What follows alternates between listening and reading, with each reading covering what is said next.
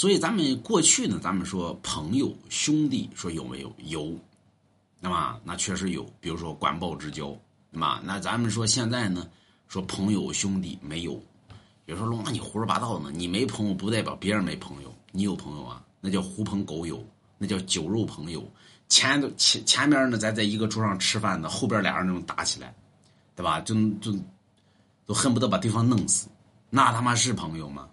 对吧？就跟你说的是一样的，对吧？你把那借呗呢，把那花呗呢借给你朋友了，你朋友最后没给你还。中国有句话，那郭德纲曾经说过，对吧？是。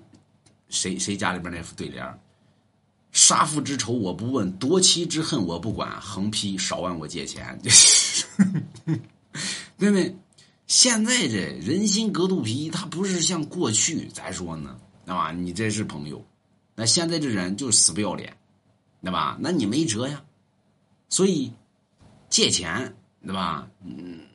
那你要认他是个朋友，那再说呗。反正现在我认为，对吧？那都是狐朋狗友，那都是没真正的朋友。你过去还有点你像八零后呢，还能交点真心的朋友。到九零后、零零后这儿，基本上没啥朋友了，对吧？你现在你感觉是朋友，是因为年龄还小。